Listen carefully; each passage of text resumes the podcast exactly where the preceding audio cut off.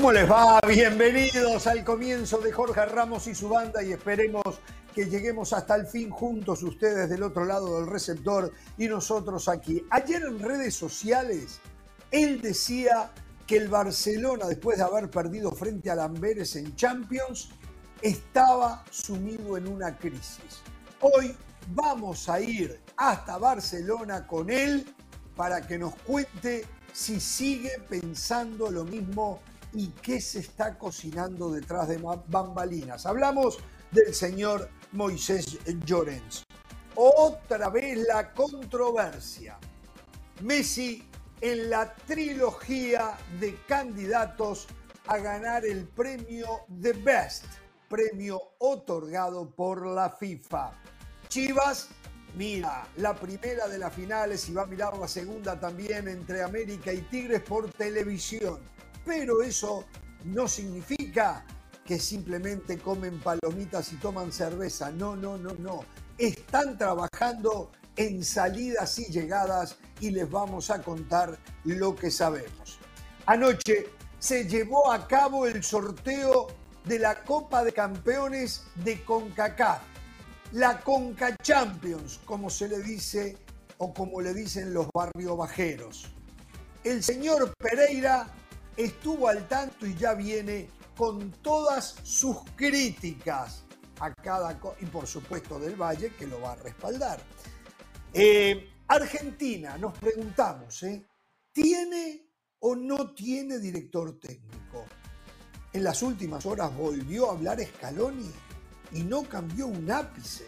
Y cada vez hay gente y la prensa de Argentina que se convence más que no sigue.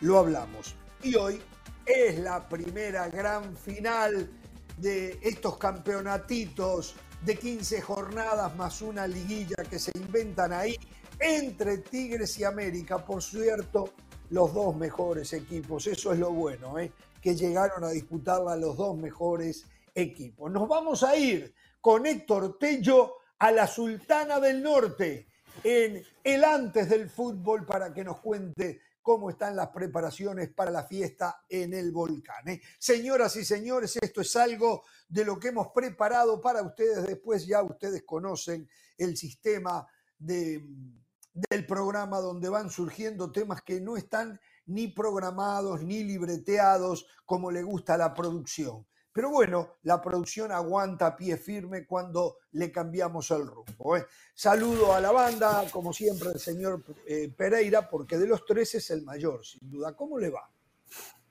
Muy bien, Ramos, muy bien. Otra noticia dentro de estos titulares. Jorge Fossati ya oficialmente está fuera de Universitario de Deportes, uno de los grandes del fútbol peruano. Por lo tanto, primero se va a conocer que Reynoso no sigue la selección peruana y oficialmente queda despedido. Por todo, Fossati ya queda fuera de universitario. El conjunto eh, de Lima le da la salida eh, como en buenos términos, excelentes términos, y le desea lo mejor.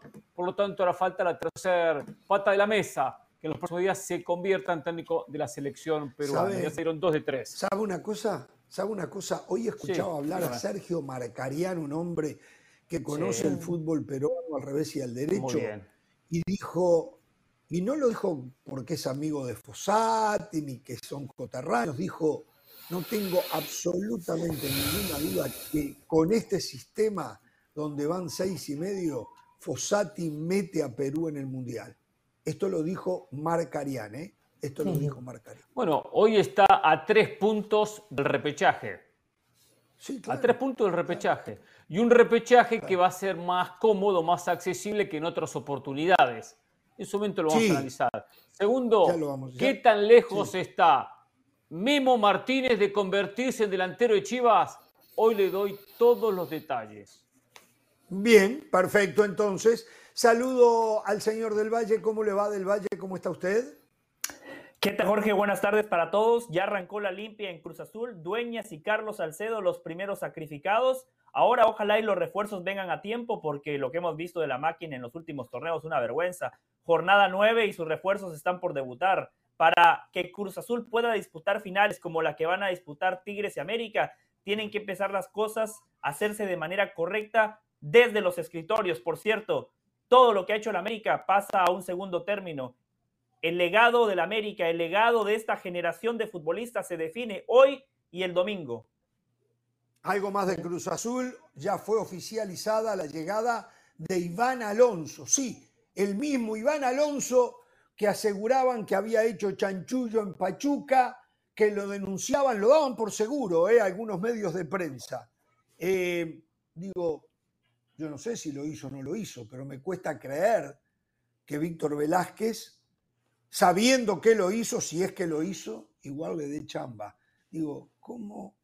Qué fácil que es hablar, ¿no? Y como no hay consecuencias, se dicen cosas que... Pero bueno, ¿cómo le va, señora? ¿Cómo está usted? Jorge, muy bien. Me vine con un atuendo abrigado en honor a la ciudad de Barranquilla. Ya, la veo, ya la veo. ¡Ah, está campeona, señora! ¡Perdone! Es que nevó en Barranquilla, Jorge. Nevó en Barranquilla. Y le cuento un poquito la historia porque tiene que ver con esto que usted dice. A veces se dicen cosas y luego cómo se echan para atrás un periodista que ya pidió disculpas, obviamente, y, aparte que respeto porque tiene argumentos, lo que pasa es que se equivocó, dijo que para que el Junior de Barranquilla saliera campeón tenía que nevar en Barranquilla, ¿no? Entonces todas las publicaciones alrededor de la décima en Barranquilla dice que está nevando en Barranquilla, seguramente los carnavales saldrán los copos de nieve, así que ya usted no se preocupe por las 3 de la tarde, en Barranquilla está nevando porque el Junior es campeón. Jorge, un paréntesis. Ganó al DIM del uruguayo Alfredo Arias con un uruguayo en el arco que atajó tres penales, ¿no? No, no, ayer uno solo, ayer uno solo. Ah, y atajó y atajó y tuvo una, una jugada importantísima para evitar el tercer gol del, del DIM, eh, que ha podido hacer la ah. diferencia. Pero fue un partido muy emotivo, rapidito, porque Iba perdiendo el Junior 2 a 0, la diferencia era de un gol, la que tenía el Junior porque había perdido 3 a 2 en Barranquilla, y al minuto 89 Vladimir Hernández, jugador del Junior, mete el gol, obliga a las tandas de penal, ahí le tapa, aunque también este, pateó mal Torres. Es arquero de selección nacional, es más, contra Colombia jugó él de titular. Y 5-4, correcto. Así que bien, bien por el uruguayo con entrenador costeño y como le gusta a usted, con, seis costeños en la, en la, cancha, con seis costeños en la cancha, el Junior quedó campeón. Muy bien. ¿Y no, y no, no fue el uruguayo Comesaña, el técnico? No, no, Arturo Reyes. Arturo Reyes, Arturo Reyes que juega para, para adelante. Muy bien lo de Comesaña, pero... Muy bien, así se juega el fútbol, para adelante. Señor del Valle, iba a decir algo usted, ¿no? Sí, un paréntesis. Lindo corte de pelo, lindo corte de pelo. ¿Saben qué me hace acordar a Scaloni usted ahí, así como está? ¿No se parece a Scaloni? Bueno, somos campeones los dos. Scaloni? No, no, no. Se parece, se parece al árbitro español. Ah, ese sí. No lo veo tan parecido a Scaloni. Ah, sí, Carolina me dijo el otro día lo mismo, Hernán. Sí, puede ser. No, Jorge, le quería decir a la gente que Junior es un equipo de Barranquilla que juega en la Liga Profesional de Colombia. Yo ya les he dicho que hagamos un programa que a la gente le guste, no el programa que a ustedes les guste. La gente se nos va. Si a, pero para si a mí me gusta lo que hago, a la gente le está encantando. Ahora, si yo hago cosas que no me gustan, seguramente la gente se va. Pero tenemos 50 millones de potenciales televidentes ahí que le encanta lo que yo hago. No sé si lo que hace usted. No sé si lo que hace usted. Bueno, señoras y señores, Comencemos. Eh, estamos esperando la presencia de Moisés Llorens. Nosotros, Moisés Llorens ya tiene muchos años trabajando con nosotros, es un hombre muy creíble, pero en alguna oportunidad se le ha acusado, sí, desde esta misma mesa de trabajo, de opinar con la camiseta, de ser el vocero oficial del Barcelona, en fin, de nuevo, es muy fácil hablar y acusar y todo, ¿no? Parecido a lo de Iván Alonso. Pero eh, ayer me sorprendió que el señor Moisés Llorens, tan pronto terminó el partido con Barcelona derrotado por el Amberes, eh, publicara en redes sociales que Barcelona estaba sumido en una crisis. No me acuerdo palabras más, palabras menos, pero... tal vez para instalarse, tal vez para instalarse, entre, entre paréntesis. Exactamente. Tal vez. grave. Bueno, entonces, eh, lo cierto es que cuando uno mira la prensa catalana y más allá de la catalana, eh, eh, aunque los trabajos que se hacen en la prensa en España, y de nuevo, son fantásticos en pos de los dos equipos más populares, se ocultan cosas, se manejan cosas y se limpian cosas, o se tratan por lo menos, eh, y hoy no Deco está con Xavi, eh, Laporta y Xavi son uno solo. Eso a mí me lleva a, pensar de que el problema es más grande de lo que lo está viendo el propio Moisés Llorenza. En un ratito va a estar con nosotros y se lo vamos a preguntar, ¿no?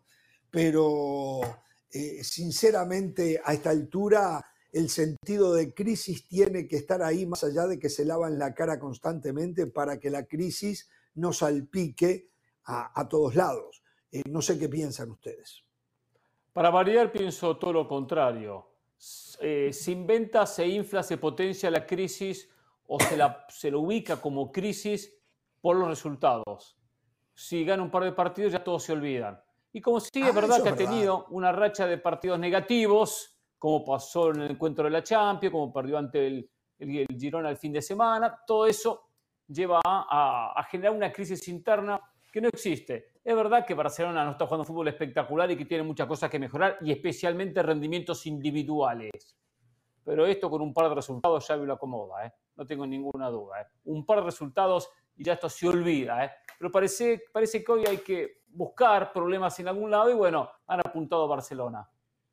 Es la realidad de los equipos eh, A ver, el problema individual los tiene, pero tiene problemas conceptuales del fútbol como equipo también, sí, del Valle.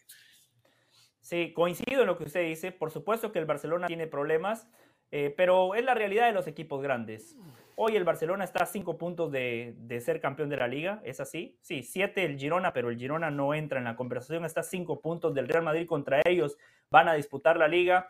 Eh, ah, claramente el problema es futbolístico, no de resultados. El Barcelona sigue siendo un firme candidato para ganar la Liga de España, está en la siguiente ronda de Champions, algo que no había conseguido en las últimas dos temporadas. Eh, hay algo en la vida y en el fútbol que se llama crédito. Xavi agarró un equipo muy malo, a un equipo perdedor, un equipo en reconstrucción. Eh, futbolistas que muchos de ellos no han dado ese paso que tienen que dar. Además, en lo que va de esta temporada se le han lesionado Araujo, Kunde, eh, en este momento está lesionado Ter Stegen, Frenkie de Jong, Pedri, Gavi, eh, Lewandowski, Rafinha. E, es complicado, lo que pasa es que la gente no analiza el contexto. En, a los equipos grandes se les juzga por el resultado. Ven que el Barcelona pierde con el Girona y hay que echar a Xavi, pero el día de mañana va a ganar y van a decir que es tan bueno como Guardiola hay que ser mesurados en las buenas y en las malas. No, pero yo creo que, no se veo que va pero, veo que va Pero yo creo que esto no se trata solamente de un tema de resultados, también se trata de un tema de formas. Y ayer el Amberes dejó expuesto lo, poco que hace el equipo de Xavi. Y les decía, un partido, un partido bueno, tres partidos malos. Se está convirtiendo ya prácticamente en la tónica de Xavi. Y cuando este técnico llegó, no llegó necesariamente para ganar títulos, llegó para darle esperanza a un equipo de que en la, era post-Messi sería tal vez menos complicada de lo que pensaban, para decirles que el fútbol del Barcelona se iba a seguir respetando. Y aunque él lo intenta, parece que no le termina de, agarrar la manija al equipo y ya va un tiempito. Yo no digo que saquen ya a Xavi, pero sí me alegra mucho que hoy venga aquí el señor Moisés Llorens, porque la sensación sí es de que hay yo no digo si la palabra crisis ya llegó, pero que si los resultados no llegan en dos, tres fechas, eh, la, crisis sí va a llegar a instalarse en este Barcelona. Porque además han seguido gastando plata y, y, no se está viendo en jugadores para el futuro y en jugadores para la hora como Lewandowski. Y no se están viendo los resultados. Entonces yo sí creo que el Barcelona, en eso que tiene que convivir con la crisis, también tiene que convivir con, con los contextos que ya dice del Valle y, tiene que reaccionar y, el equipo no termina de reaccionar. Ahora, yo quiero poner la pelota una cosa, Ramos, cortita. Hablamos de resultados. José bien lo decía. En la Champions se cumplió, independientemente que ayer se pierde, clasificando y primero. Se perdió contra el Girona, es verdad. La fecha anterior le habían ganado el Atlético Madrid, uno de los favoritos, que ha mejorado esta temporada y le ganó 1 a 0. Entonces parece que no sirve. tiene consistencia puede ganar y perder con es difícil. Barcelona. no, no, pero perdió contra el líder. Bien o mal, aunque sea un equipo modesto, poco presupuesto, el Girona es el líder. No, no, no, Y le sacó siete puntos. Entonces, con los siete puntos, ahí sí se hace, se hace el drama, por la diferencia que le sacó en la tabla de posiciones. A ver, el Girona hoy es el mejor equipo jugando al fútbol en España, ¿no? Jugando al fútbol es el mejor equipo de toda la, la Liga Española. Muy bien. eh, lo que después no tiene las individualidades que tienen otros. Y, una cosa más. Yo digo que Podemos criticar al Barcelona por su estilo de juego, pero no tomemos como referencia el partido contra el Amberes. Un partido intrascendente para el Barcelona, donde el futuro estaba definido, donde Xavi Hernández puso nada más tres titulares de once. Se los dije ayer, cualquier equipo en el mundo quiere que tomemos como parámetro al City de Guardiola, sáquele a ocho titulares del City y el City también lo va a resentir. Encima la falta de motivación. Reitero, si quieren tomar como referencia otros partidos, lo compro. Este Barcelona no está jugando el fútbol que debería de jugar, lo entiendo, pero no tomen como referencia el partido de ayer. El tema es que por ahí leía y no tengo claro el tema de los premios y todo, pero la derrota de ayer de Barcelona le costó 2.800.000 dólares. No sé si eso era lo que le correspondía. Por victoria, Jorge, la Champions la premios por victoria, es cierto. Exacto, entonces, eh, con, con, la economía del Barcelona en quiebra como está, 2.800.000 dólares es muchísima plata. Es más, para que tenga una idea, va a venir a jugar el partido molero frente al América aquí a, en Houston, eso en Dallas, no me acuerdo ya dónde se va a jugar en Dallas y seguramente no le van a pagar 2.800.000 dólares por ese partido molero y tienen que hacer toda la travesía, que son como 14, 15 horas para llegar a Dallas. ¿Me entiende? Entonces, eh, tiene que haber un enojo mayúsculo, más allá que, y está bien que usted le busca el lado bueno a esta realidad del Barcelona, pero acá, acá hay algo muy simple, tan simple, porque podremos o podrán ustedes no estar de acuerdo conmigo, de que Araujo no es el mejor zaguero del mundo, pero creo que todos van a estar de acuerdo que está entre los tres mejores. Bueno, pero cuando hablamos de, los mejores futbolistas del mundo, usted dice que la Liga de España no es referencia, entonces Araujo yo no, lo puedo considerar uno de los mejores centrales del mundo porque para usted en la Liga de España no hay buenos futbolistas, yo ya no puedo considerar a Araujo como uno de los mejores centrales del mundo. Acuérdese de eso, que, ya no va a considerar a nada de lo que hay en España, usted hasta un rato consideraba a Bellingham para ser balón de oro que está en España, pero ya cambió. Lo acepto, es muy bueno que haya cambiado. No, no de acuerdo a lo que, yo pienso. Yo ¿eh? digo de acuerdo a lo que estoy utilizando sus palabras para decirle por qué usted no debería considerar a Araujo. Araujo lo prueba con Uruguay, lo prueba con Uruguay aparte. Ah, claro, en tres partidos. Con, Inglaterra. Pero bueno, a ver, a ver. Eh, tiene que empezar a poner a los mejores jugadores en su puesto. Y tiene que empezar por ahí. Tiene, si Cundé no está ni cerca de Araujo ni cerca de Araujo. Cundé no está para ser el zaguero titular en lugar de Araujo. De repente podría ser en una saga con Araujo, porque Christensen anduvo muy bien, pero hoy se está cayendo a pedazo, porque em, eh, este otro muchacho, Íñigo Martínez, se ah, lesionó y cuando jugó no es nada del otro mundo porque Alonso, que también podría jugar en esa... Entonces, empecemos por acá. El mejor en su puesto tiene que jugar. ¿eh? Está clarísimo eso. Y allí eso tiene que solucionar. Lo que pasa es que hoy no tiene un lateral derecho, no tiene un lateral derecho confiable. No lo tiene. Está bien, pero que, no, que no desvista a un santo para vestir a otro. Debiste al mejor bueno, para ponerlo porque no tiene tampoco es el mejor lateral derecho que tiene en muchos de los partidos que Araujo jugó como lateral por derecha era porque tenía que marcar algún extremo muy encarador como el caso de Vinicius. Y comúnmente le terminó ganando. El uruguayo eh, se lo terminó morfando a Vinicius en la mayoría de las veces a Cancelo. Que, lo puso él quería Cancelo y se lo trajeron que juegue Cancelo. Está bien. Él, se, Cancelo juega, Cancelo juega. Pero a veces si, ¿Eh? Cancelo juega por izquierda, si Cancelo comúnmente juega por derecha, pero si por alguna razón juega por izquierda Jordi Alba o porque por alguna razón que Valde iba a cumplir la función y hoy no está conforme con nada. Entonces juega Cancelo por izquierda, saca Valde. Entonces, han sido decisiones de él. Ha sido, han sido decisiones de él. Entonces, la mayoría pero no puede seguir desvistiendo un santo para vestir a otro. Los mejores en su puesto. Los mejores, y le voy a decir una cosa, ¿eh? Lamin Yamal, en mi opinión, es mejor que Rafinha para mí, y tiene, el, a ver, el techo de la misma cuando llega a los 19 años ese chico, digo, hemos visto muchos de estos chicos que después quedan en la nada, ¿eh? pero todo apunta cuando llega a los 19, 20 años, va a ser una cosa de locos lo de la Yamal. A esta altura tiene que respaldarlo. Joao Félix, por Dios, Joao Félix. Lo pidió, lo, mismo quería él, empujó él. Tengo, ¿eh? Tengo que hacer pausa. ¿eh? Vamos a la pausa, vuelvo.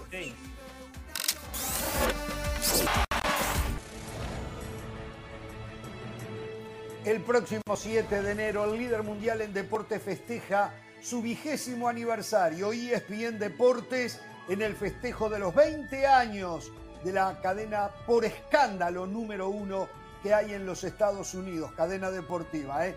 Ese programa 9 de la noche, hora del este, 8 en el centro, 6 en el Pacífico. Después de la pausa, regresamos. Hola, soy Sebastián Martínez Christensen y esto es Sport Center ahora. Empezamos hablando del béisbol de grandes ligas porque el japonés Shohei Otani puso en shock a todo el béisbol de la Gran Carpa cuando firmó su contrato récord de 700 millones de dólares con los Dodgers de Los Ángeles. Por cierto, 680 de esos 700 millones serán en dinero diferido que cobrará en los 10 años subsiguientes a la finalización del contrato. Pero también hay una cláusula. Si durante el contrato ya no estuviese el dueño Mark Walter o el presidente de operaciones Andrew Friedman, hay una cláusula que le permitiría a Otani salirse del contrato al final de dicha temporada. Lo del dueño lo entiendo, lo del presidente de operaciones bien por él, porque significa más seguridad de trabajo para Andrew Friedman. Nadie quiere que Otani se vaya a ningún lado y menos que menos en la ciudad de Los Ángeles. Hablamos ahora, hablando de Los Ángeles, del básquetbol de la NBA porque fue triunfo de los Lakers ante los San Antonio Spurs. No contaron con los servicios de LeBron James, pero no hubo problema porque Anthony Davis tuvo otra actuación rutilante, 37 puntos, 10 rebotes para él para propinarle la décima octava derrota consecutiva al conjunto de San Antonio. Gran actuación del francés Víctor de Mañama, tuvo 30 puntos, 13 rebotes, 6 tapas. Ningún jugador de San Antonio tenía esa clase de números desde un tal Tim Duncan en 1998. Finalizamos hablando de fútbol porque se ha dado a conocer la terna final para los tres candidatos a ganar el premio de Best que se otorga al mejor futbolista de la temporada. Será la ceremonia en Londres el día 15 de enero. Esos futbolistas son Kylian Mbappé, Erling Haaland y Lionel Messi, quien ya ha ganado este premio en dos ocasiones. No se pierdan este jueves UFC Camino al Octágono. Todos los detalles de la UFC 296, Covington ante Edwards, todas las carteleras previas por la pantalla de ESPN Deportes, además la presencia de la mexicana Irene Aldana, UFC Camino al Octágono, este jueves 8 de la noche, horario del Este, 5 de la tarde, horario del Pacífico. Esto ha sido Sport Center ahora.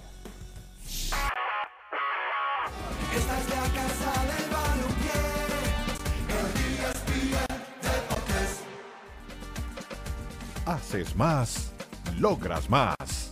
Es presentado por The Home Depot.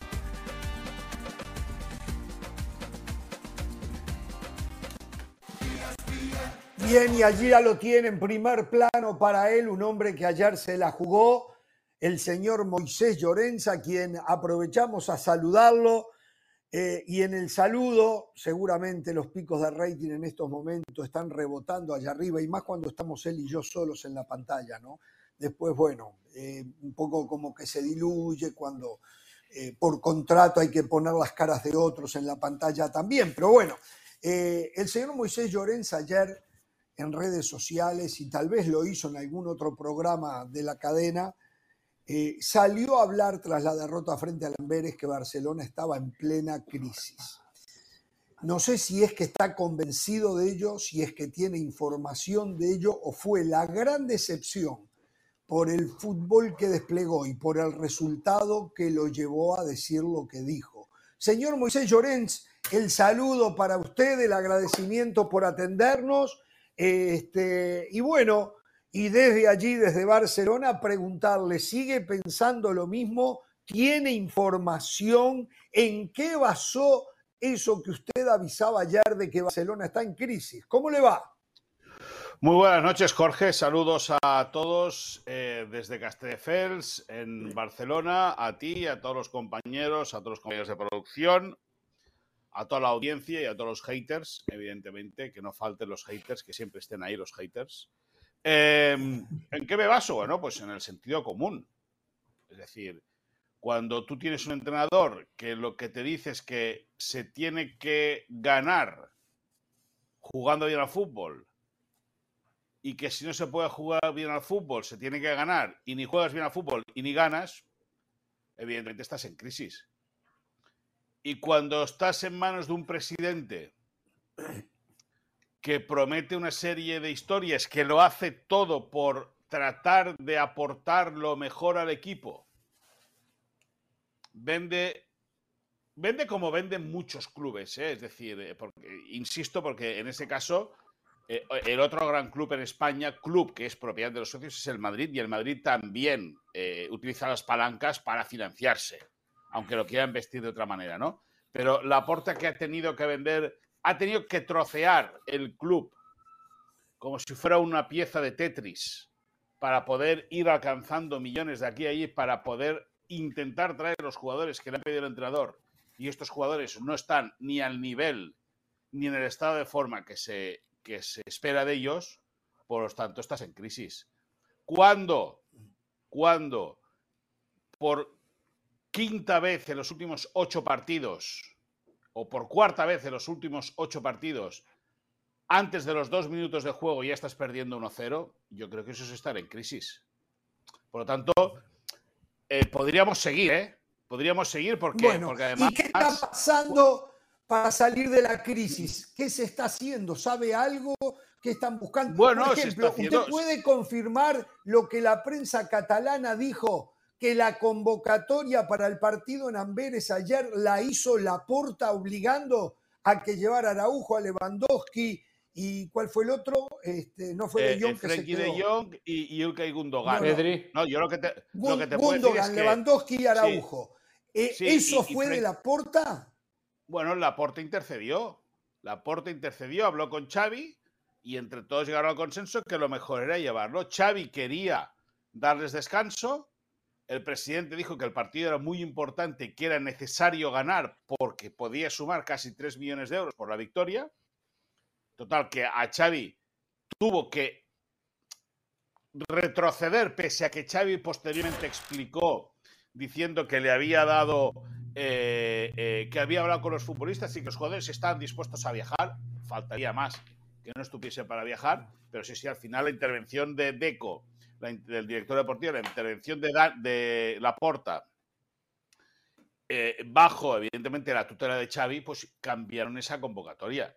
Y esos jugadores, menos Araujo, que se quedó en la grada, y Frenkie de Jong, que no viajó porque estaba enfermo, eh, Gundogan y, y- y y Robert Lewandowski acabaron jugando y no pudieron hacer nada junto al resto del equipo por ganar el partido. Por lo tanto, la figura de Xavi, eh, yo hoy he podido hablar con gente de, bastante peso dentro del club eh, y gente que tiene mucha incidencia en el día a día de la porta. Hay un hermetismo absoluto en el Barça en ese sentido, pero la sensación es que si el Barça, hay confianza en ganar el partido del sábado en Valencia, pero como el Barça vuelva de Valencia con sin los puntos en la bodega del avión, yo no te estoy diciendo aquí ahora que vayan a echar a Xavi. Pero ojo que se le pueden atragantar los turrones, ¿eh? A ver, sin embargo, recién aquí los compañeros decían, y con certeza, porque eso es factual, a ver, terminó primero en su grupo de la Champions y está Sí, a cinco del líder Girona en la liga. A 7. Digo, a siete. desde a los siete. números no se ve la gravedad que es, yo estoy de acuerdo, ¿eh? para, yo cuando un equipo no juega bien al fútbol es gravísimo, gravísimo, por encima de eh, los resultados eh, casuales que se puedan dar o transitorios. Eh, pero es otra manera de verlo, lo que dice Pereira, lo que dice Del Valle, lo que dice de las Alas, no es tan grave. Bueno, y- y si después de perder contra el Madrid, jugando una buena hora de fútbol, desde entonces has perdido cuatro partidos, yo creo que la situación empieza a ser, si no de crisis, alarmante. Si no de crisis, Exacto. coma, puede ser considerada alarmante. Ahora, Está bien, yo sí ahí- ahí me- yo- a lo mejor yo va sí que mejor. creo que el. Barça está en crisis. Yo sí que creo que el Barça está en crisis. Igual recuerde, crisis Moisés, que ganando seria. 1 a 0 el Barcelona en ese clásico hay un penal muy claro a favor del Barcelona, que el árbitro Bueno, no lo sí, quiso pero, pitar. pero Esa escúchame, falta y el de sobre Araujo. No es lo mismo Sí. irse un 2 a 0 al descanso que un 1 a 0. Sí. Al Barcelona Ya, le y no metieron es la lo mano mismo. contra el Atlético de Madrid. El Barcelona Sí. ganó a pesar del arbitraje porque hay un penal clarísimo sobre Joao Félix. Eh, José María Jiménez Sí. debió irse expulsado por ese rodillazo que pegó sin disputar la pelota. Eso también póngalo en la balanza. Los árbitros están No, pitando en contra del Barcelona esta temporada. Escúchame, y en Getafe la primera jornada también hay un plado También, o un penalti claro. que no sea una mano que no es mano. Y, y evidentemente hay una. Pero ¿Qué escúchame. eso, eh, José. Moisés? No, un momento, un momento, Hernán. Un momento, Hernán, perdona. Sí. Pero José, Sí. eso. eso, eh, eh, pues si, si, lo mejor que le puede pasar al Barça, lo mejor que le ha podido pasar al Barça es, por ejemplo, perder el partido de ayer. Lo mejor que le ha podido pasar. Si el Barça, el día del Girona, el pasado domingo, el centro de la Yamal, que remata solo Lewandowski la frontal de la chica de cabeza, la mete dentro, se tapa todo. Se tapa todo. Y el Barça necesita, el Barça necesita que se agite todo. ¿Por qué? Pues porque, porque el equipo no funciona, el técnico no da señales de poder, yo no digo de no poder llevar el barco, ¿eh? pero de que le está costando reaccionar. Al presidente, eh, eh, evidentemente, le condiciona todo lo deportivo para poder avanzar en lo institucional. Y al final, cuando todos, todas las ramas del árbol eh, van hacia todas las, ramas del árbol no crecen en una dirección correcta, tienes un problema importante. Y el Barça tiene una crisis de juego eh, futbolística y una crisis institucional con la deuda y los problemas económicos que tiene, eh, alarmantes. Pero alarmantes de estar muy preocupados. Es que el socio del Barça y el hincha del Barça tienen que estar muy preocupados por la situación actual que vive el club. De acuerdo. O sea, de acuerdo. En conclusión, esa, en conclusión, esa preocupación del socio se la están transmitiendo al equipo.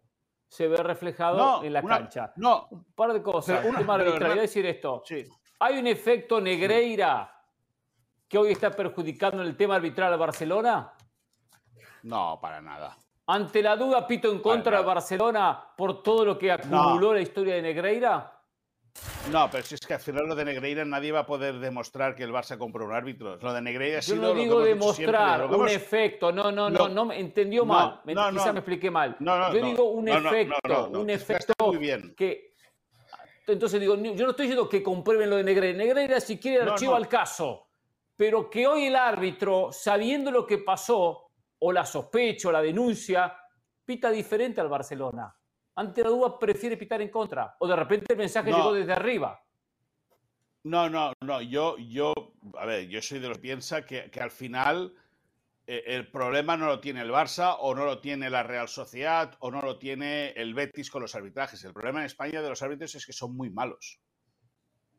El VAR, el VAR, el VAR en sí es el mayor invento tecnológico que puede tener el fútbol. Ahora, si los que llevan el VAR al final, al final el VAR todo depende de la decisión de dos ojos humanos. Y si esos dos ojos no quieren ver lo que está pasando, ahí ya no puedes hacer nada. Yo no creo. O no, saben ver.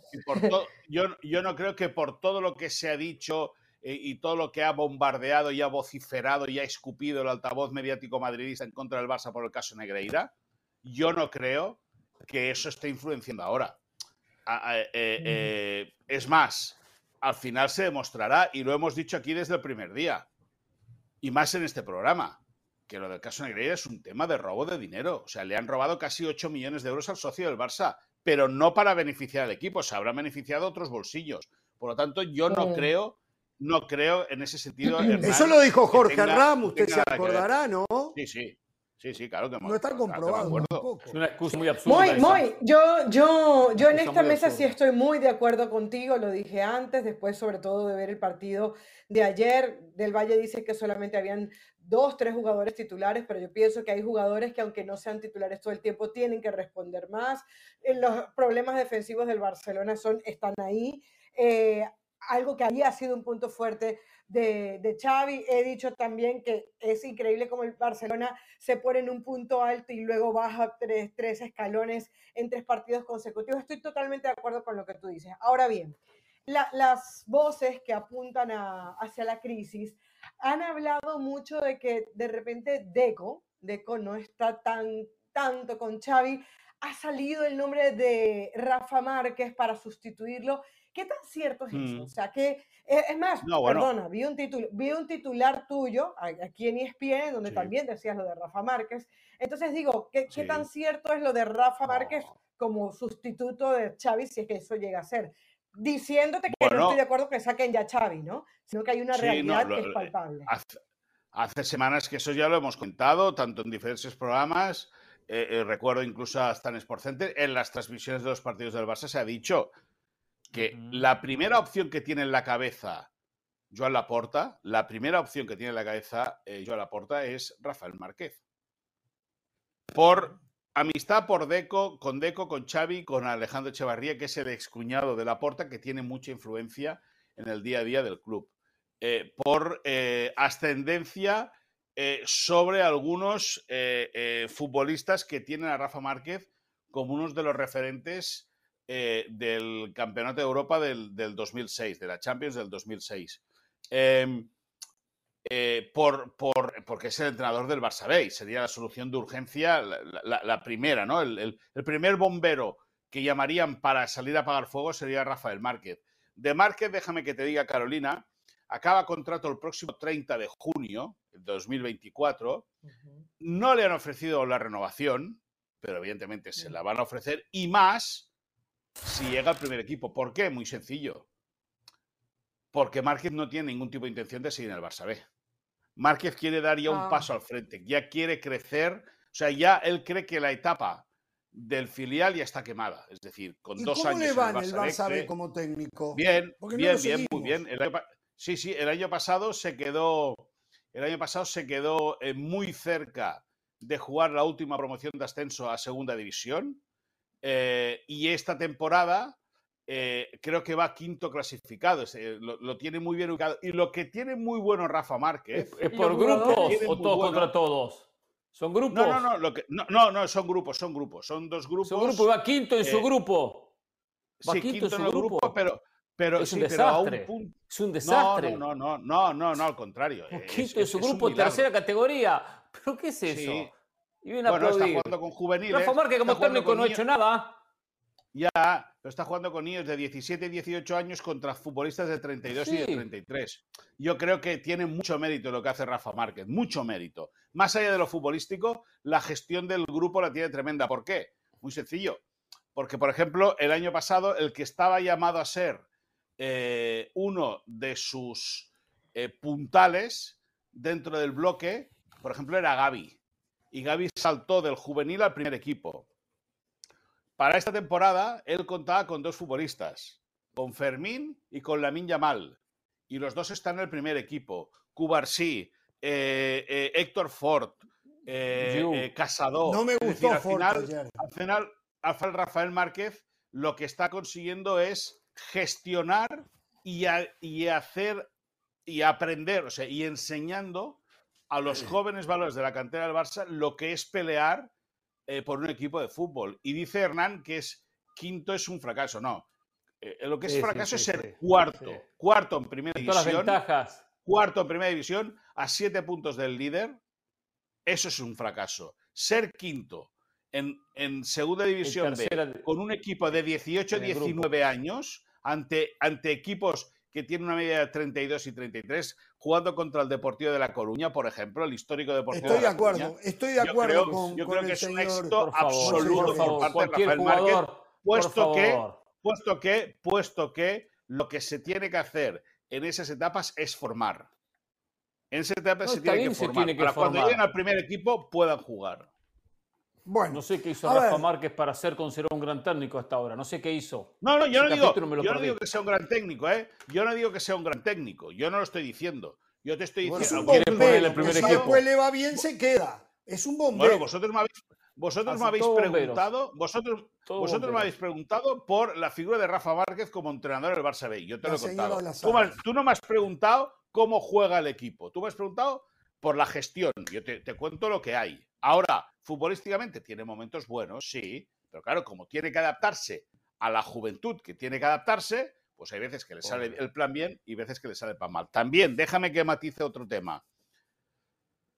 Al igual que Xavi Hernández fue designado entrenador del primer equipo, nunca fue la primera opción para, para Joan Laporta. Y hay gente en las redes sociales, gente que, a la cual deberíamos etiquetar como deberíamos etiquetar, pero no los vamos a calificar porque ni lo merecen, que no quieren entender el mensaje.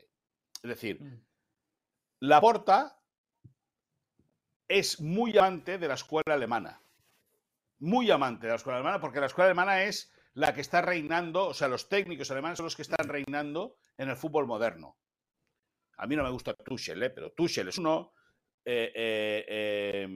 Nagelsmann es otro, Klopp, es otro, el Flink, el, que era entrenador del Bayern y que fue seleccionador alemán, es decir, al final Laporta cree que el fútbol ha evolucionado, que ha dado un paso al frente y además del juego de posición y del juego de toque, necesitas músculo. Y eso es lo que cree Laporta. Por eso la primera opción para Laporta era un técnico alemán, en este caso Flink, que ya lo contamos en ESPN en su día. Laporta no le va a tener paciencia a Xavi, correcto. no, pero, pero, pero ante la presión popular, cuando llegó Laporta, que tuvo que, que Laporta iba loco por echar a Ronald Koeman, porque iba loco por echar a Ronald Koeman, ante la presión popular, Laporta cede y firma a Xavi pero en ningún caso Xavi Hernández era la primera opción para Joan Laporta. Luego es verdad que Xavi llegó eh, y al segundo año gana la Supercopa de España, gana la Liga y veremos qué puede conquistar este año si le acaban dejando trabajar, claro. Bueno, a ver, eh, lo Chelsea, Víctor Roque, ¿posibilidades para, para ahora, para enero? sí. Lo Víctor, Roque creo que está hecho, ¿no? Sí, Víctor Roque está firmado ya. Tiene que, con la baja de Gaby se genera espacio en la masa salarial. Puede, eh, llegará sobre el 26-27 de este mes. El día 28 ya se ejercitará con sus compañeros. Y para comenzar ya el día 4 en partido ante la Unión Deportiva de Las Palmas en Gran Canaria. Por cierto, por cierto, fijaros cómo juega la Unión Deportiva de Las Palmas con Francesc Xavier García Pimienta y, y Corales García.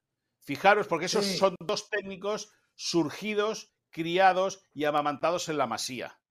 Y hacen jugar a Las Palmas de maravilla, prácticamente al nivel del Girona. El problema, la diferencia es que el Girona tiene delanteros los centros, entre ellos los uruguayos, el uruguayo Cristian Estuani y la Unión Deportiva de Las Palmas le falta un delantero centro. Pero al final el Barça también gestiona y genera muy buenos técnicos. Lo que pasa es que Laporta decidió apostar por otros, por, ir por otros lados.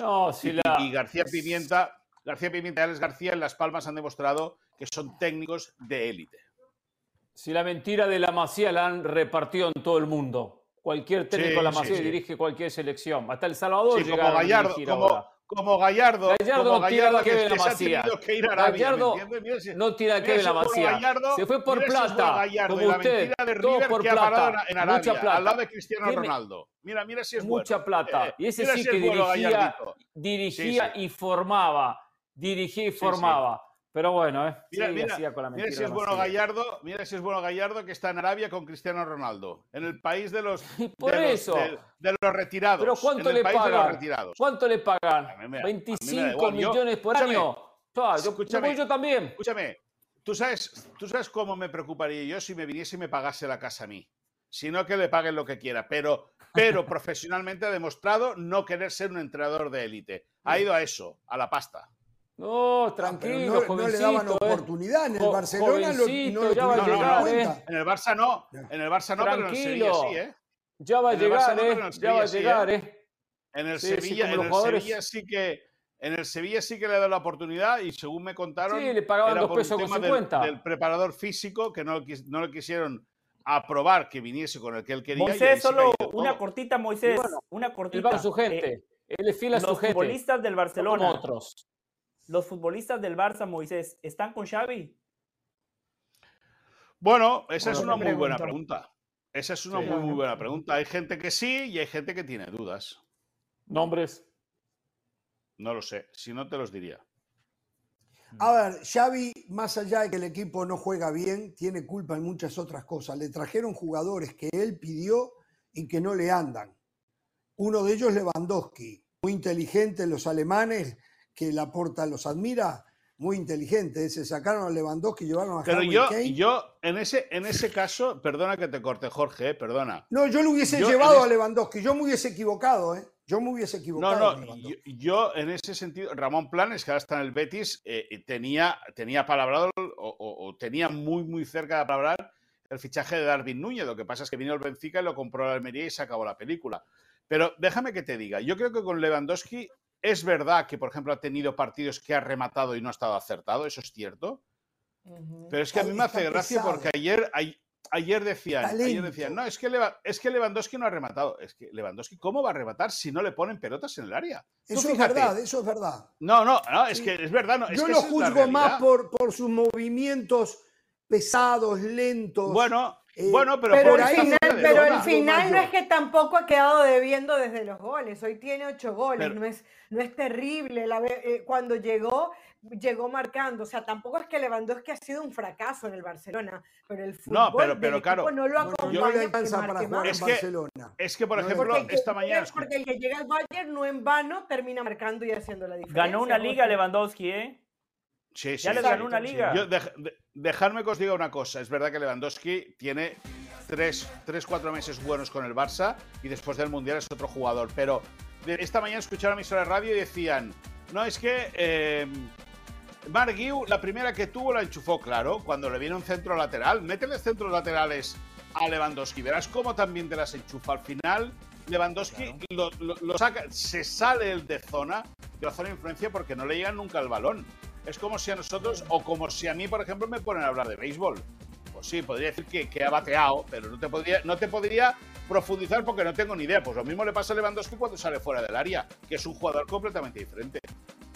Bueno, tenemos que irnos a la pausa. Moisés, le queremos agradecer eh, por eh, reiterar, redoblar la apuesta de que el Barcelona está en crisis. Yo le creo a usted, a partir de ahora me, voy a manejar de esa manera. Barcelona en crisis, solamente los resultados y una mejoría en el fútbol lo pueden sacar de ella. ¿eh? Chao, un Jorge, acuérdate, si el sábado hay derrota contra el Valencia, ya no hay crisis, hay un incendio imparable. Que tengáis buena noche todos. Chao, la pausa. Haces más, logras más. Es presentado por The Home Depot. Hola, soy Sebastián Martínez Christensen y esto es Sport Center ahora. Empezamos hablando de la Liga MX, específicamente de las Águilas del América. Y buenas noticias para las Águilas, considerando que su hombre gol, Henry Martín, ha dicho que su mente está únicamente puesta en el América. Había quienes especulaban que después de esta temporada pudiese partir hacia el viejo continente, hacia Europa. Sin embargo, Martín ha ratificado que su intención es renovar con el América, aunque admitió que todavía no se han sentado a conversar. Posiblemente lo hagan después de la final ante Tigres. El contrato de Henry Martín finaliza a mediados del año que viene.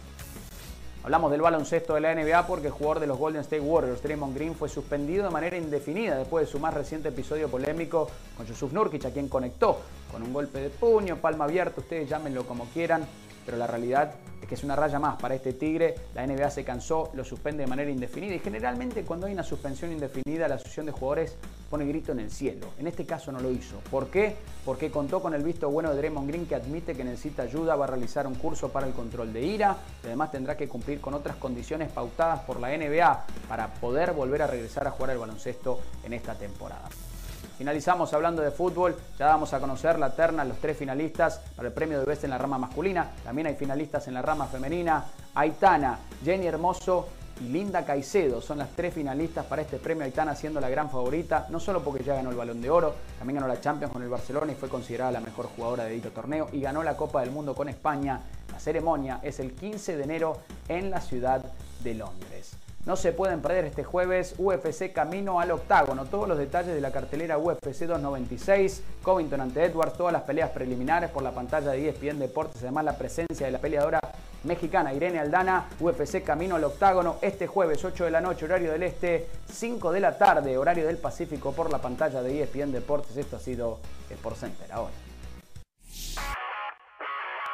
Pasión, determinación y constancia es lo que te hace campeón y mantiene tu actitud de ride or die baby.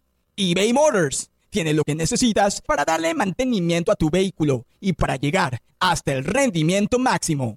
Desde sobrealimentadores, sistemas de sonido, tubos de escape, luces LED y más. Si buscas velocidad, potencia o estilo, lo encontrarás todo en eBay Motors. Con más de 122 millones de piezas, siempre encontrarás justo lo que buscas. Y con Guaranteed Fit de eBay, tienes la garantía de que tu pieza quede perfectamente a la primera o se te devuelve tu dinero. Porque con eBay Motors, quemas llantas y no tu dinero. Con las piezas que buscas, a los precios que quieres, tu auto se convertirá en el MVP que te dará el triunfo. eBay Motors. ebaymotors.com. Solo para artículos elegibles se aplican restricciones.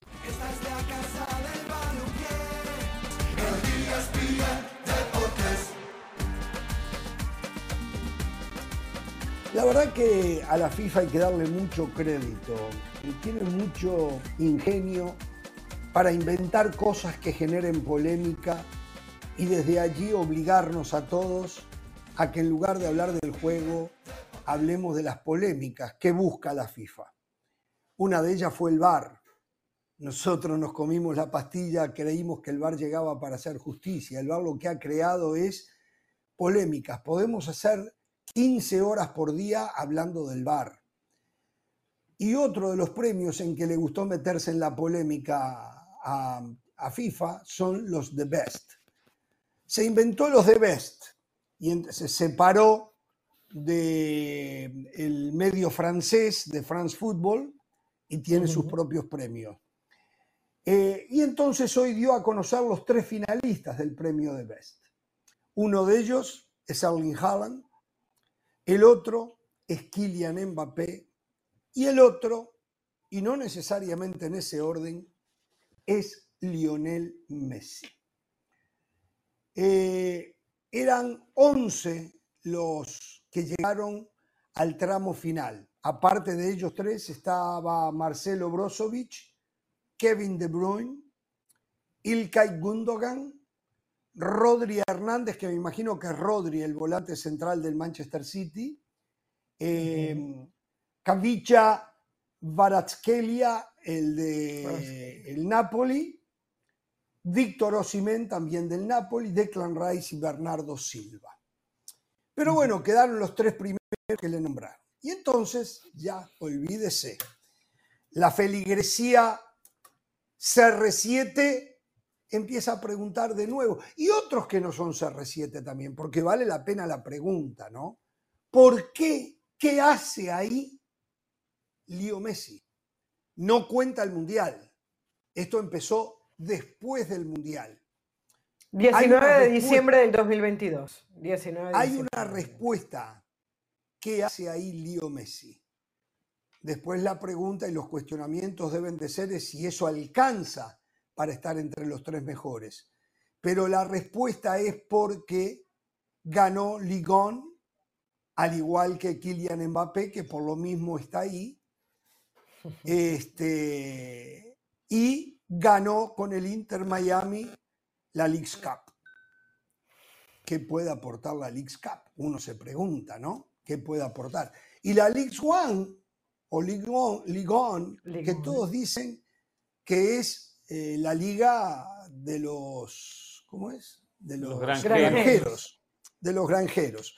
Sin embargo, desde la liga de los granjeros, ya le he dicho, han salido jugadores que quieren en todas partes del mundo y ha salido el gran candidato de muchos a ganar un balón de oro como Kylian Mbappé. Es de la Liga de los Granjeros, ¿no? Entonces, este, eh, pero yo creo que aquellos que se preguntan qué hace allí Messi tienen motivos para preguntarse. En lo personal, yo creo que Messi después del Mundial para acá eh, no ha hecho aquellos grandes méritos eh, como para hoy ser pretendiente a ganar otro premio más, que dicen, no sé, no me consta, es el candidato a llevárselo. Para mí cualquier cosa que no sea Erling Haaland sería una injusticia. Lo tengo que decir clarito. Cualquier cosa que no sea Erling Haaland sería una injusticia. Pero los escucho, muchachos, los escucho. No, ya está, ya, ya Messi ya ganó lo que ganó. no puedo entender ya que Messi hoy aparezca ahí. Ya no, ya no me cabe. Por lo que hizo en el 2023, lo que hizo en una liga de segunda categoría, en una, una organización como es CONCACAF, de un fútbol inferior, porque Alex Cup pertenece a CONCACAF más que lo que puede ser la liga, la, MLS, que jugó poco y nada en la MLS. Entonces, por eso, la MLS no jugó. Entonces, eh, está porque es Messi, pero verdad, genera controversia. Si había otro futbolista en esa lista, no iba a generar la controversia que va a generar la sola presencia de Messi. Y en esto de hacer ruido, del premio de PES, en esta competencia que bien lo explicó Ramos contra Balón de Oro, bueno, eh, podrá todavía Messi competir las nuevas figuras, a los Mbappé, a los Haaland, y por eso esta presencia de Messi en, la, en el grupo de los tres finalistas. No lo veo ni ganando, ni ganando el premio, por más que haya algún rumor por ahí que no sé dónde lo escuchó Ramos que sería el candidato. ¿eh? Esto seguramente se lo va a llevar. Ah, seguramente se lo va a llevar Haaland y de manera merecida. Y de manera merecida. La verdad que no hay argumentos para justificar la presencia de Messi en la terna final y mucho menos para justificar si eventualmente le terminan dando el premio. Eh, la gente tiene que entender que estos premios no son un, homenaje a la trayectoria, a la historia. Si, si, ese fuese el caso, que se lo den a Messi por todo lo que ha hecho. Aquí están premiando el rendimiento en el año calendario, es decir, desde el 19 de diciembre a la fecha. Y la pregunta es, ¿qué ha hecho Messi? Jorge hacía la pregunta, ¿qué ha hecho Messi? jugó dos partidos de octavos de final de la Champions y no superó esa ronda. Eh, y a diferencia de Mbappé, Mbappé por lo menos sigue vigente jugando la Champions. Yo ayer vi Mbappé, partido eh, candente, la eliminación muy cercana de su equipo y el tipo se puso al equipo al hombro. Yo a la MLS, por más de que le doy crédito, que dan pasos hacia adelante, a día de hoy sigue siendo una liga del tercer mundo. Eh, es una locura que no hayan puesto a Kevin De Bruyne, a Rodri, es más, a Jude Bellingham. Bellingham fue el mejor futbolista de la Bundesliga y en los cinco meses que lleva como jugador del Real Madrid ha hecho Y eso que usted no fue al, almuerzo hoy, ¿eh? Y eso que usted no fue al almuerzo del Real Madrid hoy, ¿eh? Pero igual, ¿eh? Hace su parte, cumple con su parte. Seamos serios. Pero es que ese es el problema, que usted viene aquí ya a, de alguna manera decir que mi comentario es con la camiseta puesta en lugar de analizar lo que le estoy diciendo. 15 en lugar de la camiseta de vez en cuando. De vez en cuando no puedo poner la camiseta sin problema. Yo me la pongo sin problema. Persona, cualquier persona que sepa un poquito de fútbol sabe que en este año 2023 el año de Jude Bellingham ha sido superior al año de Messi. Eso ni siquiera debería ser la de juicio, ni siquiera debería estar eh, eh, en el debate, ni siquiera debería estar instalado en la conversación. Cualquier persona que sepa un poquito de fútbol sabe que el año de Bellingham es mejor que el de Messi y que vean los partidos clave, ¿no? Ver los partidos es clave, porque guitarrear, cualquiera puede venir a guitarrear. Pero bueno, al final de cuentas, yo creo que a Messi sí le puede dar el premio porque mucha gente piensa que hay que premiarlo solo porque respira el mismo aire que respiramos nosotros, porque es Messi, porque gracias Messi por existir, así no se vota. Aquí hay que ser objetivos y votar de acuerdo al rendimiento del futbolista en los meses o en el año que estamos considerando. Y Messi, la verdad, fue de best, pero hoy está lejísimo de ser de best. Jorge, yo yo le quiero hacer un reclamo, no a la FIFA, sino a usted, señor Jorge Ramos. Porque normalmente para este tipo de injusticias, porque es una injusticia que me hiciste aquí y no tengo nada contra Messi porque lo defendí hasta el 18 de diciembre del 2022. Después ya está.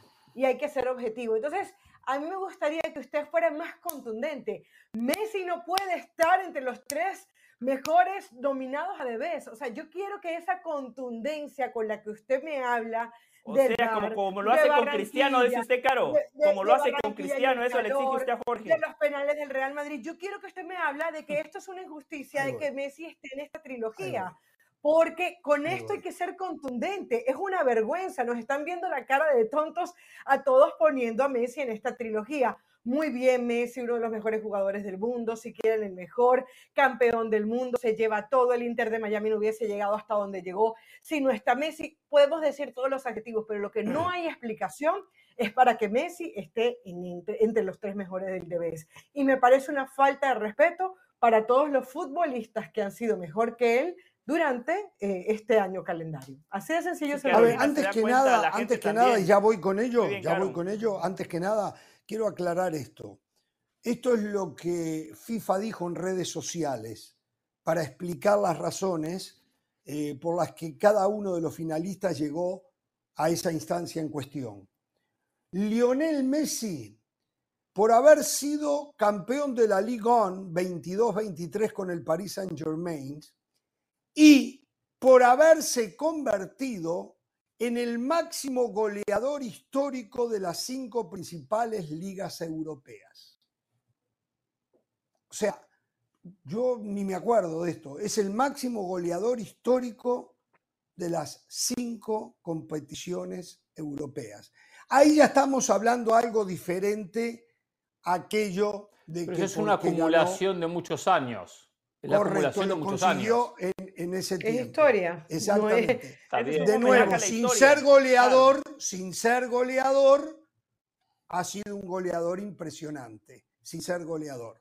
Este, Pero esa no es la discusión. Erling Haaland, por haber sido determinante en la triplete corona del Manchester City, la Champions, la Premier y la FA Cup. Además, fue el máximo goleador de Europa en la temporada. y Kylian Mbappé, también por haber ganado como Messi la Ligue 1, por haber sido el máximo goleador y ser elegido como el mejor jugador del torneo de la primera división del fútbol de Francia. Es increíble. Cuando estaba Messi en Francia era la Liga de los Granjeros. Ahora que ya Messi no está en Francia, mire cómo reconocen a la Liga de Francia. Yo nunca la desconocí, yo siempre dije, de ahí están saliendo los mejores jugadores que tiene el fútbol europeo y que no son ni siquiera franceses, sino que tienen casi todos una ascendencia eh, netamente africana. Eh, hoy el reconocimiento que hay de la FIFA a la liga francesa en las personas de Leo Messi y de Kylian Pero Mbappé. Jorge. Pero eso, Jorge, eso es Jorge, lo que dice FIFA, no lo que digo yo, ¿eh? Sí. Sí, Jorge, la gente quiere escuchar que diga lo que le ha propuesto Caro. Si fuese el otro, el que está Pero en a la eso radio, voy. usted ya lo hubiese matado. Dígalo, Jorge, ya Carolina se dio cuenta, ya todo el mundo se dio cuenta, Jorge, usted está quedando mal. Hágalo, Jorge. Carolina se la dejó picando, le está dando la oportunidad para que usted se reivindique ante todo un país. Recuerde que los 50 millones de televidentes o potenciales vienen a este programa para escucharlo a usted, no a mí, no a Hernán, no a Carolina, a usted, Jorge. Estaba explicando primero porque había informado mal. Entonces, y como yo me preparo y a veces me equivoco igual, eh, Claro. tenía que aclarar. Pero le voy a decir a la Jorge, Jorge, mucho FIFA, bueno, ¿me van a permitir o no? ¿Eh? Dígame, Gregorio. Dígame, Gregorio. Yo quiero, yo quiero ver a Jorge Ramos que, que, que, que, que- está molesto. Yo, que yo, yo no quiero. Usted lo que me está diciendo a mí es que usted quiere que Messi gane el de vez, aunque me diga lo contrario. Señor o Mr. FIFA, a ver si de una vez y por todas nos dejan de tomar el pelo. Venga. A ver, a, a ver si de una vez y por todas nos respetan, no insultan nuestra inteligencia. Con el VAR ya se los he dicho hasta el cansancio. Y ahora con esto de los premios. Señores FIFA, no tiene ningún sentido y es vergonzoso que entre los tres candidatos a ganar The Best esté incluido Lionel Messi. No hay un solo motivo para que Messi aparezca en la terna. Es más, pongo en tela de juicio el hecho de que aparezca allí Kylian Mbappé.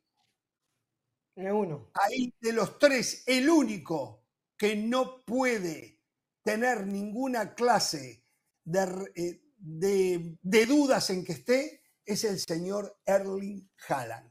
Pero si ustedes quieren, le llevo a Kylian Mbappé, porque el marketing tiene que ser. Pero es hora, FIFA, de que ya le suelte la mano a Messi.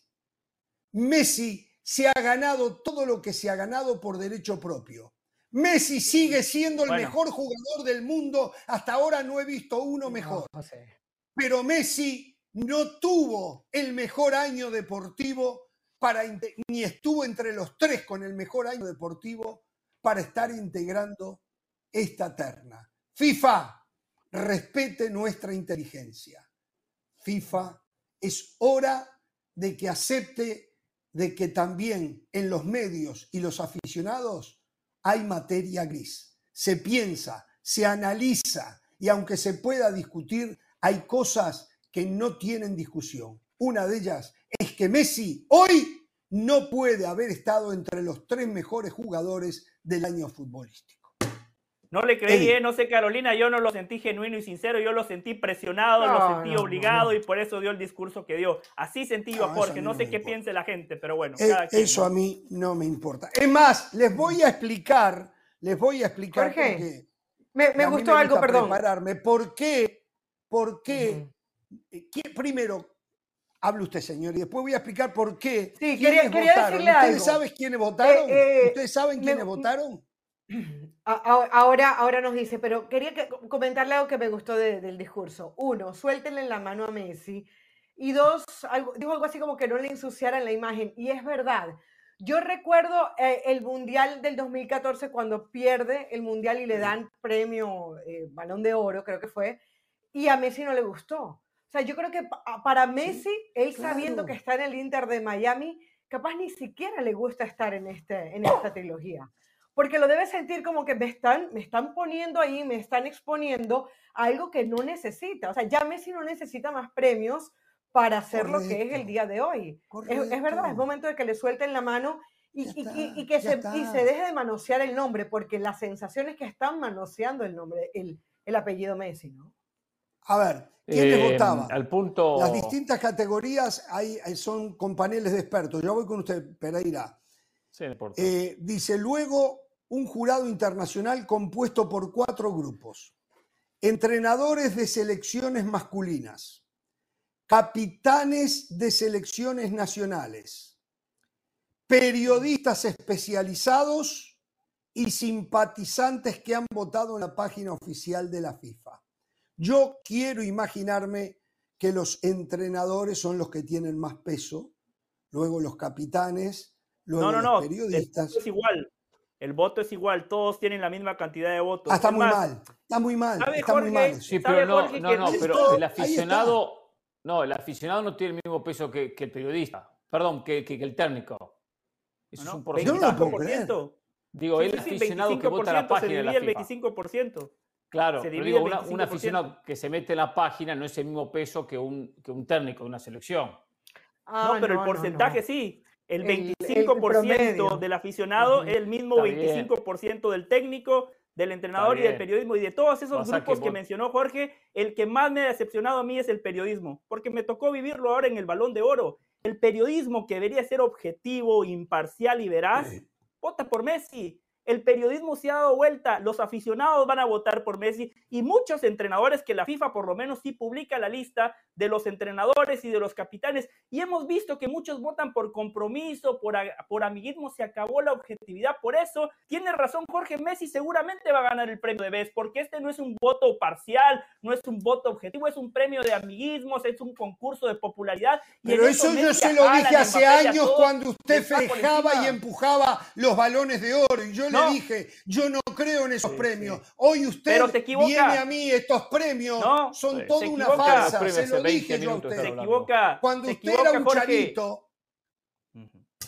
Sí, en los que ganó Messi, los que ganó bien, yo no estaba de acuerdo en su argumento, porque Messi en la cancha había sido el mejor. En los que ganó Cristiano, Cristiano había sido el mejor. Claro, el asterisco que usted menciona es importante cuando se cambiaron las fechas. Perfecto, ese asterisco hay que mencionarlo, pero objetivamente, los años que Messi lo ganó, lo ganó de manera merecida. Los años que Cristiano Ronaldo lo ganó, lo ganó de manera merecida. Yo no soy de esos que en el 2010 decían, ah, porque España ganó la Copa del Mundo, hay que dárselo a un español. No, no, no, así no se vota. Reitero, hay que medir lo que hizo ese futbolista de manera individual y colectivamente lo que hizo para que sus equipos lograran los títulos colectivos. Pero honestamente aquí ya es un concurso de popularidad y por eso Messi seguramente lo va a ganar. A ver, ¿por qué Cristiano Ronaldo no estuvo lo gana. aquí en esto? Eh, ¿Cómo? Digo, no, debo decir, el concurso de popularidad, claro que lo gana, por supuesto, porque eh, el impacto que tuvo a nivel mundial con, con el Inter Miami no, no, lo tiene nadie, ni nunca lo va a ah, tener nadie, como tuvo Messi. Eh, ese impacto de, de, seguir un torneo, ser un equipo. Le digo más, acá hablamos más del Inter Miami que de las finales de la MLS, acá en este programa. y nos preocupó más la presencia de Messi en el Inter Miami ¿Y se imagina ahora con Suárez? ¿Se imagina ahora con Suárez? No, Suárez no, Suárez no, no, no, Suárez no. Me, hace el favor. Suárez, Suárez hace cosas que no sé si Messi, no sé si Messi, si Cristiano Ronaldo hubiesen hecho. Se lo repito, ganar con el Atlético Madrid él solo entre goles y asistencia ganar una liga, hacer lo que acaba de hacer con el gremio. Pero bueno, ese es otro tema. ¿Por qué Cristiano Ronaldo no fue considerado? Ronaldo con el Al Nasser fue segundo de la Liga Pro Saudí y solo, o sea, no ganó el campeonato, y solo logró ganar la Copa de Campeones de Clubes Árabes.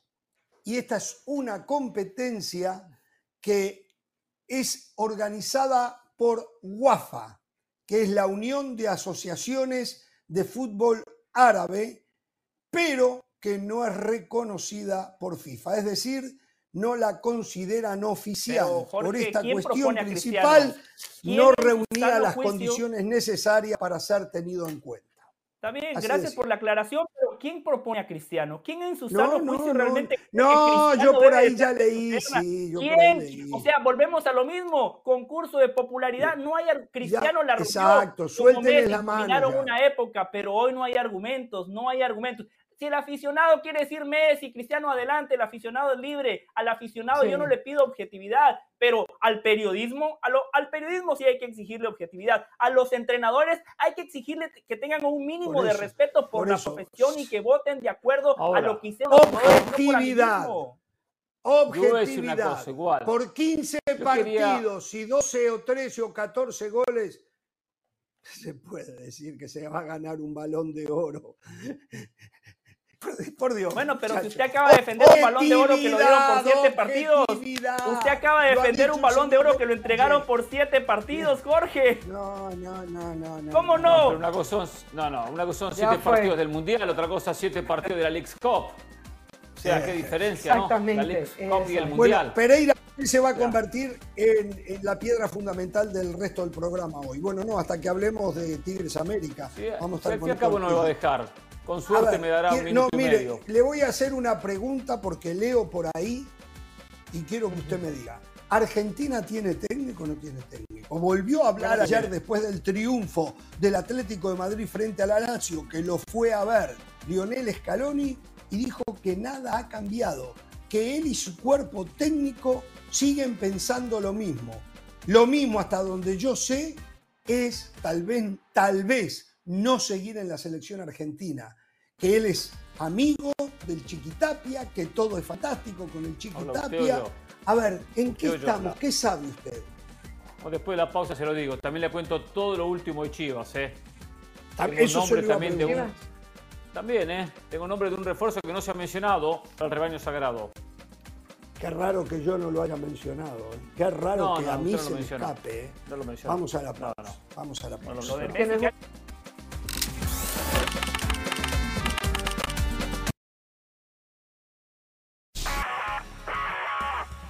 Hola, soy Sebastián Martínez Christensen y esto es Sport Center ahora. Empezamos hablando de fútbol más específicamente de la Conca Champions, porque el Inter Miami de Lionel Messi ya conoce a su potencial rival. ¿Por qué potencial?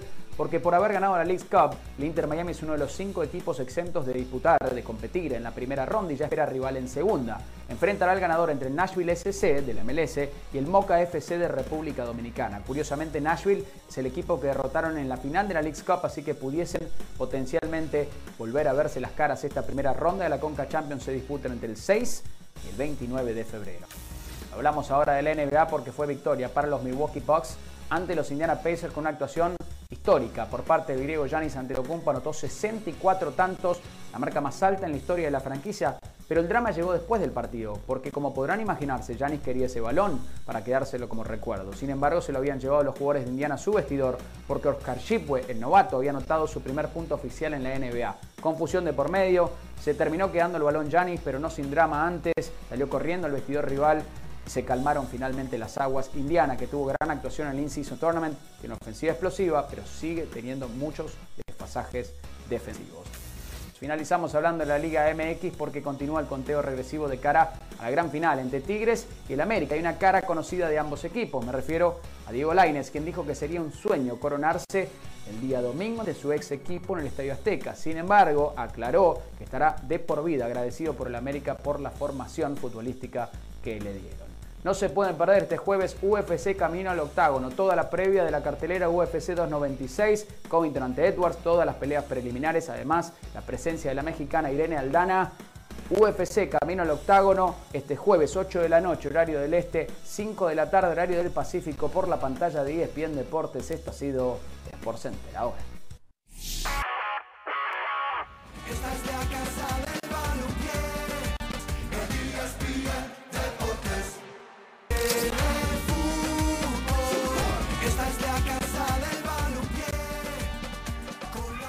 Muy bien, estamos de regreso y le habíamos hecho una pregunta a Pereira, pero la pregunta va a tener que esperar porque ya tenemos Para contacto variar, para variar. a la Sultana Tengo- del tengo Norte. Usted top. espere, cierre el piquito, Para cierre variar, el piquito. para variar. el que va a hablar Lo nos que va a informar y nos va a meter en la previa de la primera final de hoy entre Tigres y América. Es el señor Héctor Tello. Ahí lo tenemos. La bienvenida, Héctor. El saludo para ti. Y bueno, la gente de este lado de la frontera quiere también empezar a meterse en eh, la final de esta noche a las 10 de la noche, hora del Este, 7 en el Pacífico. El saludo y bueno, cómo apronta todo. Estadio repleto, ¿no? A esa hora. ¿Cómo estás, Jorge? Saludo afectuoso para todos en Jorge Ramos y su banda. Lo dices muy bien, hay ese, ese fervor, esa, esa pasión por una final más acá en el eh, Volcán, eh, la final eh, 14 para Tigres en su historia, eh, con el ingrediente especial que, que te puede dar un bicampeonato único que, que no ha existido eh, en eh, los antecedentes del eh, cuadro de la U de Nuevo León eh, y sería eh, primero ante Chivas, el campeonato del clausura 2023 y cerrar el año con el América, con los dos grandes del fútbol mexicano. Sería histórico para esta institución, para esta afición que mencionas, el, ambiente es extraordinario porque ni siquiera hubo oportunidad, Jorge, amigos de eh, Jorge Ramos y su banda, de que hubiese una venta libre. eh, porque se hablaba de las largas filas y colas en el, Estadio Azteca para el duelo del domingo. Acá no existieron, Jorge, simplemente porque, porque no hay venta libre. Todo se quedó copado, todo el aforo, con el famoso abono, que no es otra cosa que el pase anual que tiene el aficionado de los Tigres. Alrededor de 38 mil aficionados, el aforo es para 41, eh, con sobrecupo puede llegar a 43, pero de ahí le suman los compromisos comerciales del club, los compromisos con la Universidad Autónoma de Nuevo León y bueno, pues eh, también una cantidad pequeña para el club visitante, en este caso para el América, y ya no hay boletos. Entonces, eh, esto habla también del furor que existe por esta nueva final para Tigres. Te hago una pregunta. A ver, ahí con los que poseen los abonos, ¿no ocurre lo que pasa en España con los abonos del Real Madrid y del Barcelona que los revenden en, para algunos partidos y terminan haciendo dinero? Ahí los, los, eh, abono, eh, los abonos que tienen propietario, ¿se revenden también? Gracias. Ah, bueno, el, tema con los abonos es que hay gente que para este tipo de partidos sabe que se elevan los precios por, por un boleto o porque realmente no existe el boleto libre y sí, sí pueden, sí pueden eh, ceder ese, ese abono para algún eh, conocido que quiera adquirir eh, ese, esa entrada para el boleto, para el partido, perdón, y, los precios se disparan. A ver, hay quien por el abono en, un solo partido como estos puede sacar un 80, un 70% de lo que le cuesta renovarlo el, el- el de la siguiente temporada. Por eso hablamos de que eh, estos partidos eh, que son premium para, para el club, para el aficionado, eh, son, son eh, precios exorbitantes. Eh, lo que hemos podido indagar en, en darle vuelta aquí alrededor de- de- del volcán, en las esplanadas, la gente que ya está ahí con, con el tema de la reventa, porque nos hemos topado a gente que viene del Valle de Texas, de, viene de Houston, de Dallas, de Nuevo México, hay quien hizo el, el viaje desde Los Ángeles, eh, otros de, de ciudades aledañas a Monterrey, de, de Monclova, de, de Reynosa, de Saltillo, que están pagando con, cuando mínimo en lo más alto de este, de este anillo del, del volcán, 5 mil pesos. ¿eh? O sea, es- ese es el Uh. boleto más accesible eh, en la reventa para estar en este partido. O sea que están pagando como 400 dólares, 400, 500 dólares, no, 250 dólares. 250 dólares están pagando, ¿no? 250. Eh, 250. Para ver a los jugadores chiquititos así desde el anillo bien alto. Así es. bueno, hablemos Sí, de fútbol. Es el precio más bajo, eh, Jorge. De ahí. El precio más bajo. Sí, sí, Bueno, adelante, hablemos adelante. de fútbol. ¿Hay, ¿Hay posibilidades de saber quiénes serán los 11 que arrancan? Quiñones está disponible hoy. eh, arranca Bigón de nuevo en el medio. Va Laines. Gignac juega porque juega, ¿no? Me imagino.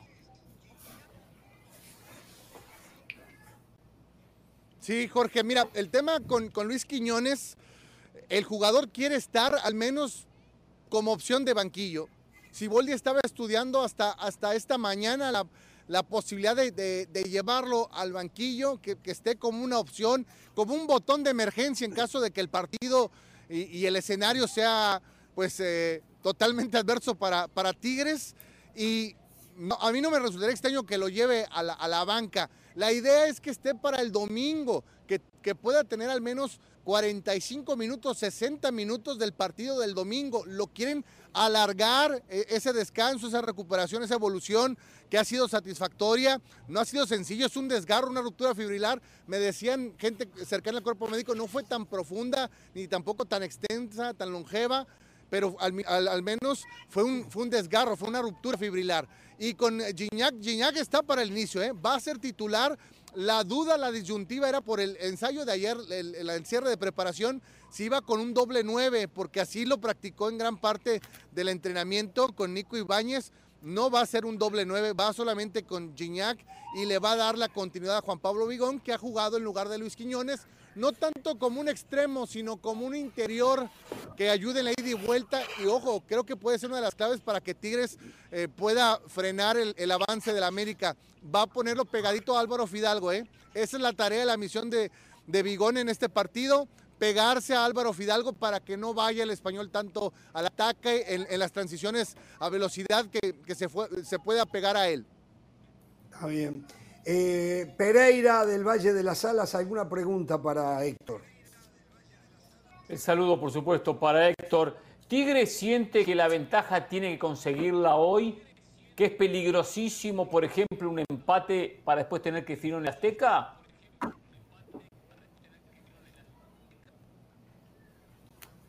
Sí, sí, por supuesto, Hernán, saludo afectuoso.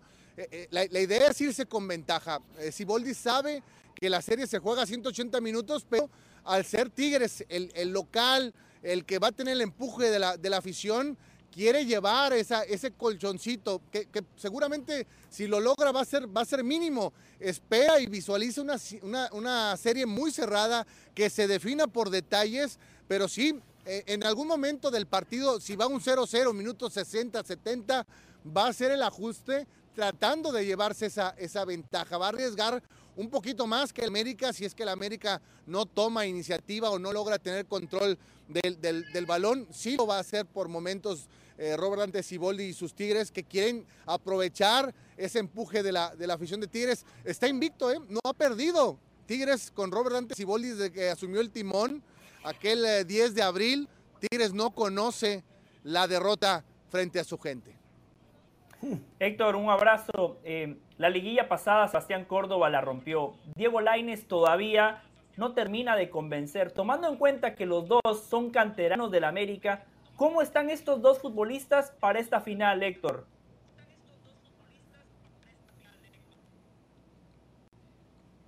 Saludos, José. Mira, el, tema con estos dos que evidentemente tienen un- una sensación diferente a los demás, incluyo ahí en esa lista a Diego Reyes que va a ser, va a ser relevo, no le va a tocar esta vez, como fue en la liga pasada, ser titular. Sí tienen esa, esa cosquillita de, de- saltar el pecho y decir, aquí estamos, se equivocaron en, en- no repatriarnos, en el caso de, de Lainez, porque se habló que el interés primario era, era del, del América y después no se arreglaron.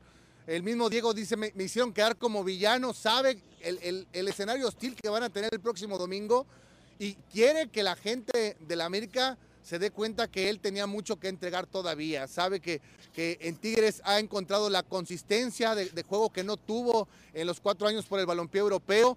Lo acaba de declarar el día de ayer el Media Day. Hoy me siento más Tigre que Águila. Así es que imagínate cómo, va a salir para, para esta serie de partidos. El caso de Córdoba ya fue factor en la liguilla pasada. No tuvo la, consistencia de juego o el nivel del, del torneo pasado pero sabe que, contra América en el Azteca levantar la copa será el limpiar un poquito esa salida por la puerta de atrás que tuvo eh, en aquel eh, eh, apertura 2021 que bueno pues con Santiago Solari no pudo tener el desenlace que hubiese querido con América. Héctor, te envío un abrazo. Eh, a José del Valle le hubiese gustado que Jackie Garrido estuviera aquí para respondernos esa pregunta, que tiene que ver con el clima y no con el fútbol. Veo charcos atrás de ti. Eh, eh, he escuchado que, que, la lluvia puede ser protagonista. ¿Cómo le va a Tigres en este escenario? ¿Cómo, se, cómo se, se comporta la cancha del volcán cuando llueve? Y si realmente sientes que esto puede ser un elemento diferencial en, este primer partido de la final. con el saludo afectuoso, Caro. Mira, eh, nos ha tocado presenciar eh, eh, pues condiciones climatológicas mucho más adversas que las que se prevé durante el transcurso del, partido, que sí va a ser una, una lluvia constante, pero muy ligera, ese famoso peluceo, ese, como decimos acá en, el norte de México, el chipi chipi, eh, me parece que no va a ser factor de, charcos, lo que mencionas tú. Sí, aquí en el pavimento sí se notan eh, algunos, algunos eh, charcos porque ha sido una lluvia constante, pero la cancha tiene un muy buen drenaje. Es, a ver, me, trato de remontar al último partido donde el balón no haya rodado. Además, ayuda mucho que, que la cancha, el terreno de juego siempre es un, corte muy ligero, muy, muy, muy a ras. Creo que puede ser factor no por encharcarse o porque se trabe el, balón, sino por los botes. Van a ser botes más rápidos, un, mal bote para un guardameta antes de, que el balón llegue al arco, puede ser lo, lo, peligroso. Un resbalón de un zaguero cuando la pelota vaya a las espaldas, pudiese ser sí factor la, lluvia porque no ha dejado de llover, pero para, para frenar el ritmo de juego, no lo creo, Caro. A ver, eh, ya por último, el equipo sería Nahuel Guzmán en el arco, Aquino, Pizarro, Samir Angulo, Carioca, Gorriarán, Córdoba y Vigón, Laines y Gignac. ¿Esos serían los 11? Tal cual lo mencionas, Jorge, tal cual lo mencionas. Eh, Córdoba como el mediapunta, Vigón como un interior por derecha, Laines eh, por momentos, ojo, eh, este va a ser un ajuste táctico que, veamos de Ciboldi cuando Tigres no tenga la pelota y si el América comienza a, tener una, un acoso, lo va a poner como una especie de carrilero por izquierda, dejando una línea de tres al fondo con Angulo como central por izquierda, Samir como el líbero, eh, stopper por derecha Pizarro y Aquino como carrilero por derecha. Cuando Tigres tenga el balón, salga a bandera desplegada, Laines va a ser el, puntero izquierdo. Córdoba como media punta, Vigón no tan pegado a la banda, no lo desconoce, tiene ida y vuelta, pero lo quiere más pegadito a Fidalgo. Esa es la chamba de Vigón para este partido. Te enviamos un fuerte abrazo y el agradecimiento porque el aficionado tigre de este lado de la frontera está ansioso a esta altura, debe estar mirando su reloj a ver cuánto falta para que comience el partido Así que lo que les has dicho más o menos ya lo van metiendo en el ambiente de lo que va a pasar esta noche allí en el volcán. Un abrazo, Héctor. Abrazo para todos, Jorge. Gracias, Héctor Tello. Entonces, desde Monterrey, en la previa, me llama la atención este equipo, que no pase un 4-3-3 directo, que no abra bien la cancha por afuera. Eh, quiere controlar el medio campo, seguramente, ¿no? Y después que se desdoble. los Córdoba, los Bigón, exactamente, pero va a poblar el medio campo. Inteligente me parece el hecho de tratar de bloquear las opciones de pase que pueda tener Fidalgo. Me parece que es un movimiento inteligente, si es que lo termina haciendo. Eh, pero sí, yo nunca hubiese pensado que ese sería el equipo. ¿eh? Bueno, una cosa es el parado que va a utilizar cuando la pelota la maneje el América, un parado por supuesto, obviamente más defensivo, y otra cosa es el parado cuando tenga la pelota. Y ahí va a soltar mucho más a Córdoba, va a soltar mucho más a Laines para que jueguen. Y al, mismo Aquino de repente por derecha, ¿no? Y Aquino, por supuesto, haciendo las veces de, lateral, lateral profundo, lateral, con, mm, abriendo la cancha. Exacto. Sí, sin tampoco descuidarse defensivamente, porque América, si algo tiene América es un gran poder ofensivo. Y por ahí se va a mover Quiñones. O sea, Aquino tendrá que estar muy atento eh, a, la pérdida de pelota, al retroceso y a la marca de Quiñones que va a encarar por el sector donde aquí no va a marcar. Por características, al no estar Quiñones, eh, Fulgencio y Marcelo Flores serían los que tendrían las características del colombiano, pero poner a Vigón significa tener un equipo más equilibrado, competir contra el América en la mitad de la cancha, aunque el América se siente muy cómodo con la posesión, pero también se siente sumamente cómodo cuando el equipo contrario tiene la pelota y así el América apuesta a un fútbol vertical, por eso Tigres va a tener que tener mucho cuidado, atacar, pero siempre bien parado en ataque, ¿no? La famosa marca en ataque que tanto pregonan eh, los entrenadores. Si el América puede ejecutar el fútbol que viene ofreciendo a lo largo de la fase regular, el América va a ser campeón del fútbol mexicano. No menciono el partido contra San Luis porque ahí el América le salió todo perfecto y, claramente Tigres no es San Luis. En las finales los partidos o la diferencia entre uno y otro se terminan acortando, pero el peor rival del América es el América. Valdés, Henry Martín y Fidalgo, tres futbolistas que no habían aparecido en las últimas liguillas.